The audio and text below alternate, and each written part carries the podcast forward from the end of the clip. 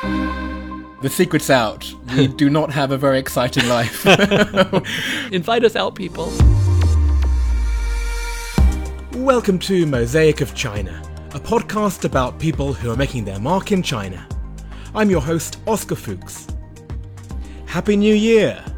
We're in that strange limbo period between New Year and Chinese New Year, where nothing really gets started properly in this part of the world. But seeing as it's been so many weeks since the last episode, which was episode 15 with Dajiang, I figured I should release something new this week.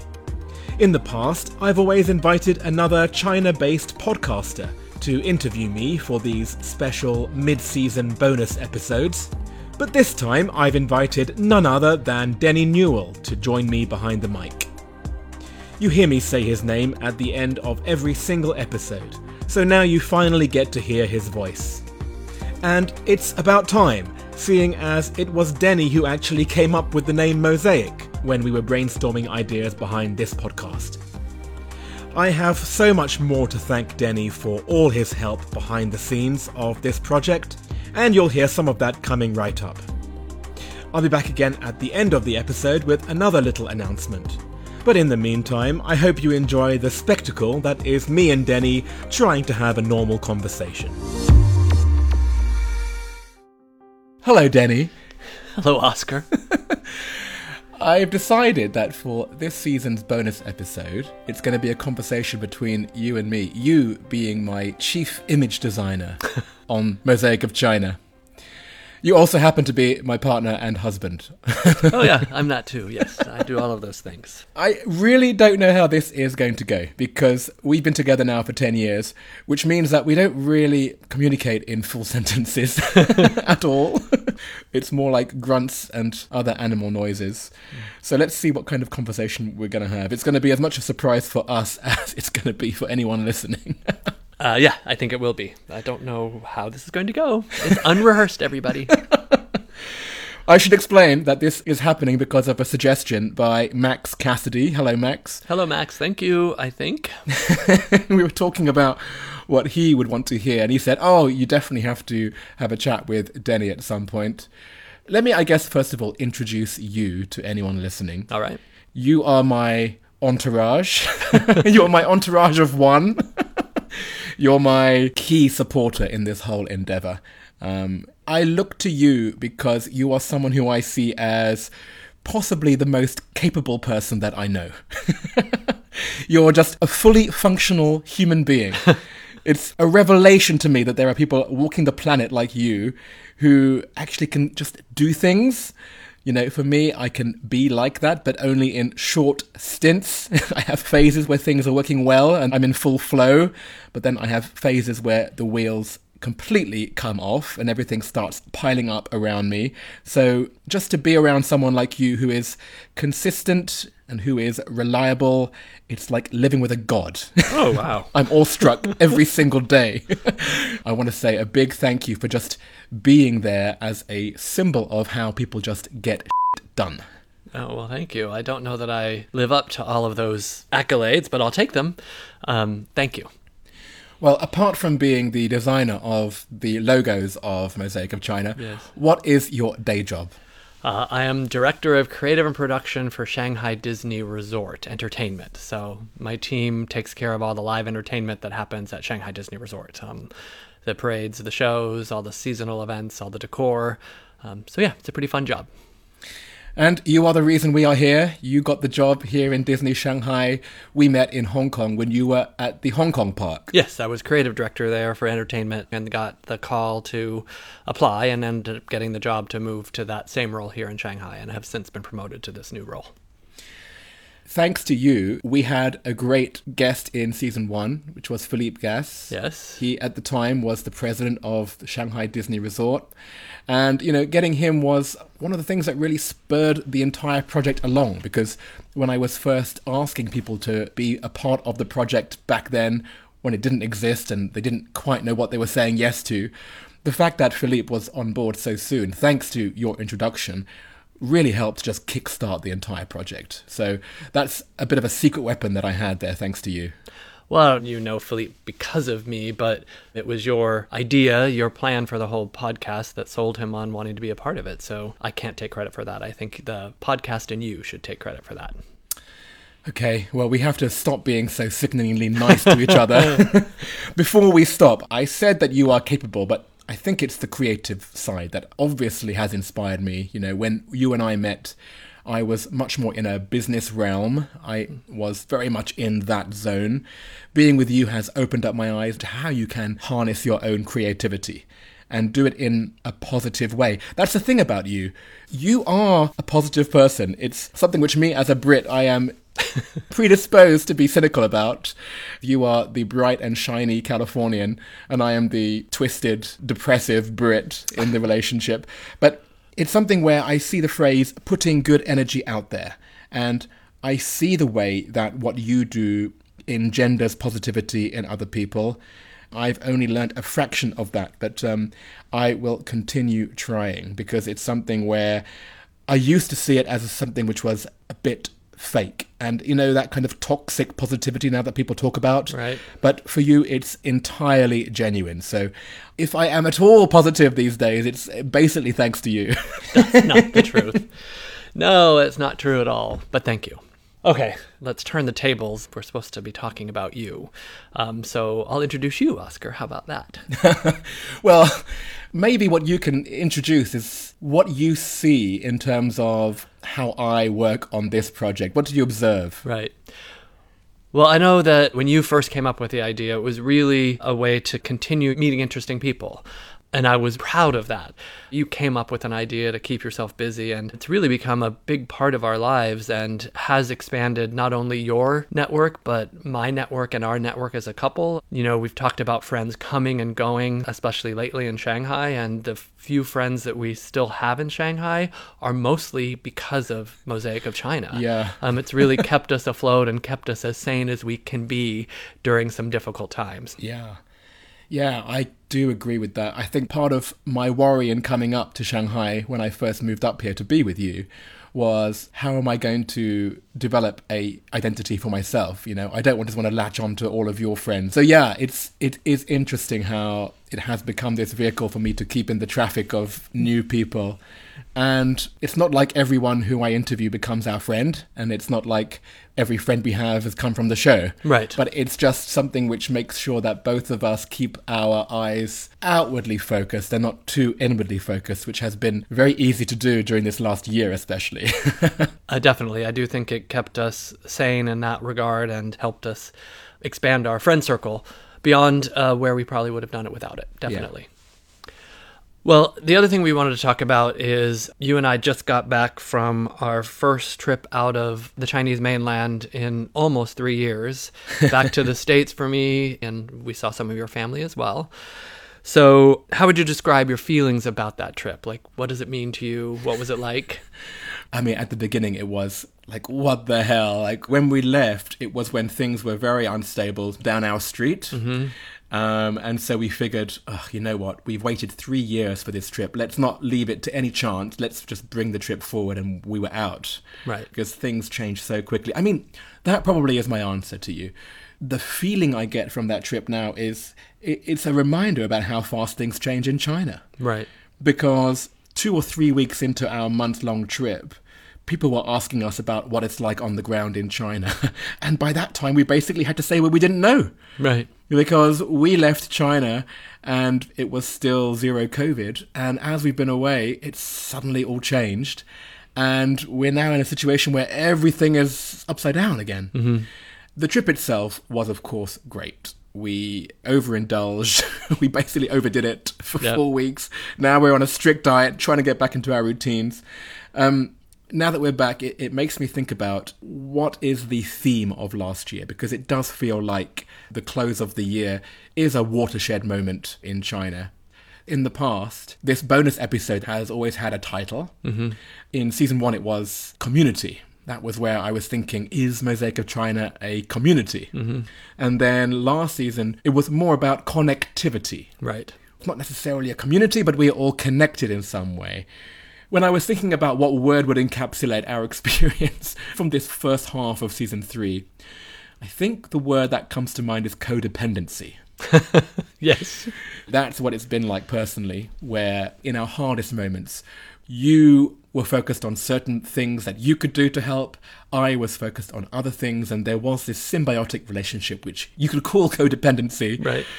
If you look at the word itself, it's not a good thing because we should really be more independent. But we were thrust into this kind of codependency. And if I expand that, that's kind of how it has felt with this rump of international people who are left from these times here in China. We have been through a lot these last 2.5 to 3 years. And I do feel that we have this kind of codependency together where we're reliant on each other. And we made it through together. We made it through together. We all have similar stories.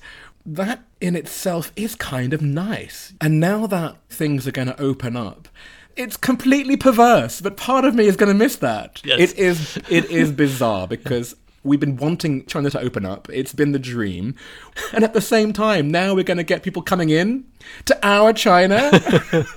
it's such a weird feeling, which I hope is just in this very moment. I hope- think it is, yeah. Right? When Yeah. when people do start coming and then there is more of this intermingling of visitors and locals, then it'll be like, oh no, this is a joyous thing.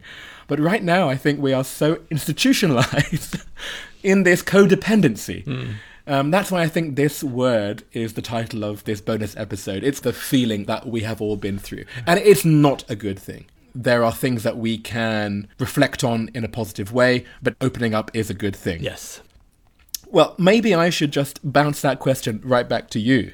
You know, you asked me at the beginning of this, how would I describe my feelings about this month long trip we took? what about you? Well, I think we hadn't been able to leave for so long beforehand. Um, we really wanted to build up a time where we missed coming back to Shanghai to our home. Yeah. And um, I do think we did that. I think we were ready and we really wanted to get back to our home and our life and my job here. It was just, we were ready. And that was a good feeling to, Yeah. to miss Shanghai and to want to come back to it. And it'll be the new norm, but coming back to a Shanghai that's open again as it was before all of the the issues we had coming into it. Yeah. Totally, you're absolutely right. Yeah. And, you know, without leaving, you can't get that feeling. That's the point, right? I mean, you talked about coming back to our routines. That's a good segue for me to ask you about your input into this project. How would you describe how you and I work together on Mosaic of China? Well, I guess I'm your graphic designer. You're my boss. I have to please you. But I do think part of the reason I like the name Mosaic, it, it offered something visual to latch onto, and we landed on these hexagon tiles as the the theme. Um, it's obviously evolved. We have a new sort of cartoonish picture of you that I did. You know, it's an outlet for me. I am definitely not a professional designer, but I do dabble in it, and it's forced me to hone my skills in that. Um, I've actually taken some online classes to kind of get a little better. So I enjoy it. It gives me something to do while I'm sitting on the couch watching TV with you over the weekend. Yes, uh, the secret's out. We do not have a very exciting life. Invite us out, people. We'll Yes. come out, m- maybe. we will come out sometimes.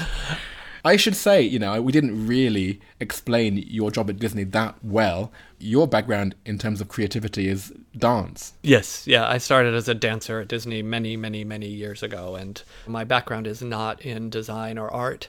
Um, it was always a hobby, and now I get to kind of stretch that talent, I guess. Ooh. ooh, I said talent. Um, but let's turn the table back to you. And Oh. um, can you describe to me a little bit how the process for the Mosaic of China has changed coming into the third season Mm. and going on to the fourth season? The video part is entirely new. And the transcripts? Well, the transcripts are not new. The transcripts I started last season already. But what Putting them on the video, though. Exactly. I mean, this is the thing with the videos. I had all the elements already because I had all of the images that I got from the guest. I had a video platform and I had the transcript. So all I had to do was to kind of put them all together, which is what I've done. It's a new skill set to make videos rather than just the audio, so that's been fun for me. And it has also allowed me to edit down those videos to make these little short video versions of each episode, which are just like four or five minutes long. And people who perhaps haven't heard the entire episode will maybe watch this mini version of the podcast. And I've attracted more people to the main podcast through that process, which I didn't realize that I was going to do. So I'm just adding more and more onto this podcast. It really is now a full time job. Right. Um, which is good in a way because that's why I started this project. It was to keep me from mischief. But when do I stop? so the process has evolved. I, I get more and more obsessive, more and more into it. Is that necessarily a good thing? I don't know, but it's still fun for now. As long as it's fun. And you seem to get faster at doing it, but uh, you do keep adding more. And with that in mind, what's coming up next? Um, I've been on a student visa all this time, which has been great. And a shout out to a past guest, Zhang Jiyun. He was my professor. I graduated now with my Masters of Modern Chinese Studies. With graduation, I basically had to find a job. Yay. So the biggest change is now I'm on a work visa. I'm working with a friend of mine, Liao Jian, in his company Hand in Hand. So now that will be part of my activities here in China, which is very different to before. Also, the month away has spurred me into wanting more of that. You and I met in Hong Kong. At that time, I had my own company and I was jet setting around the world, and then you and I would do trips together, and then mm. I would go for my own trips.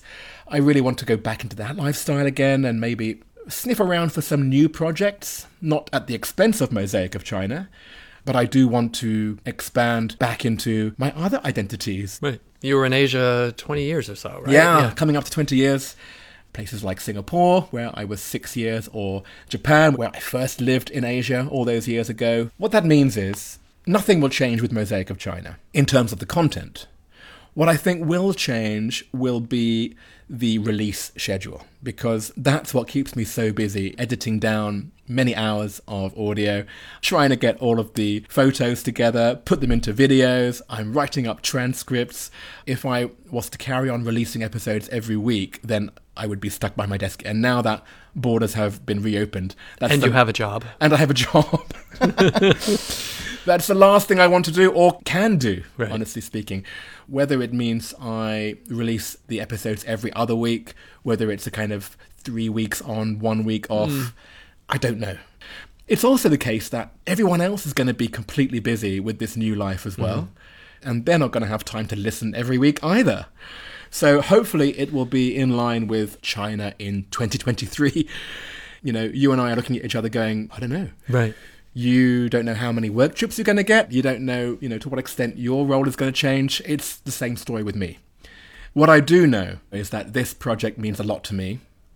And I can't wait to release the second half of season three. There are 15 amazing episodes coming up. I haven't yet started editing any of them, so I don't know when I'm going to start to release them, but release them I will.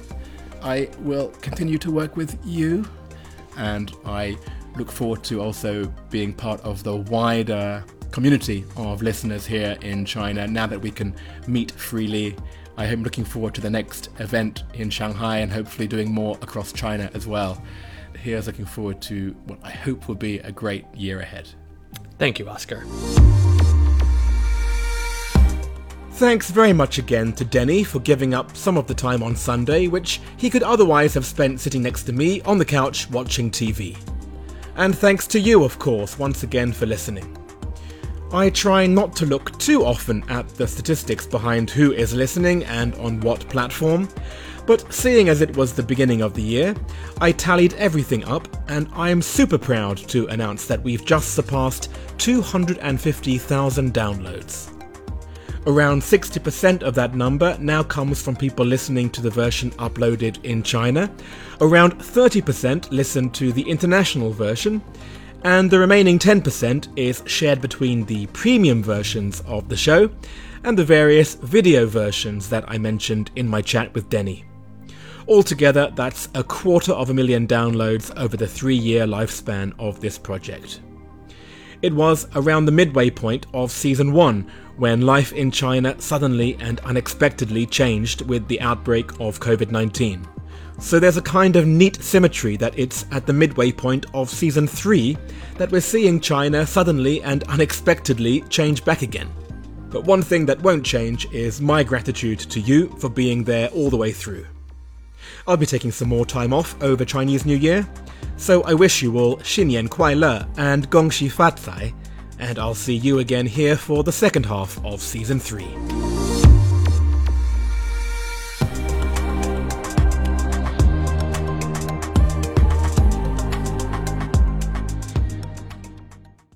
Is that okay with you? Well, I guess we'll find out in the edit. Yeah.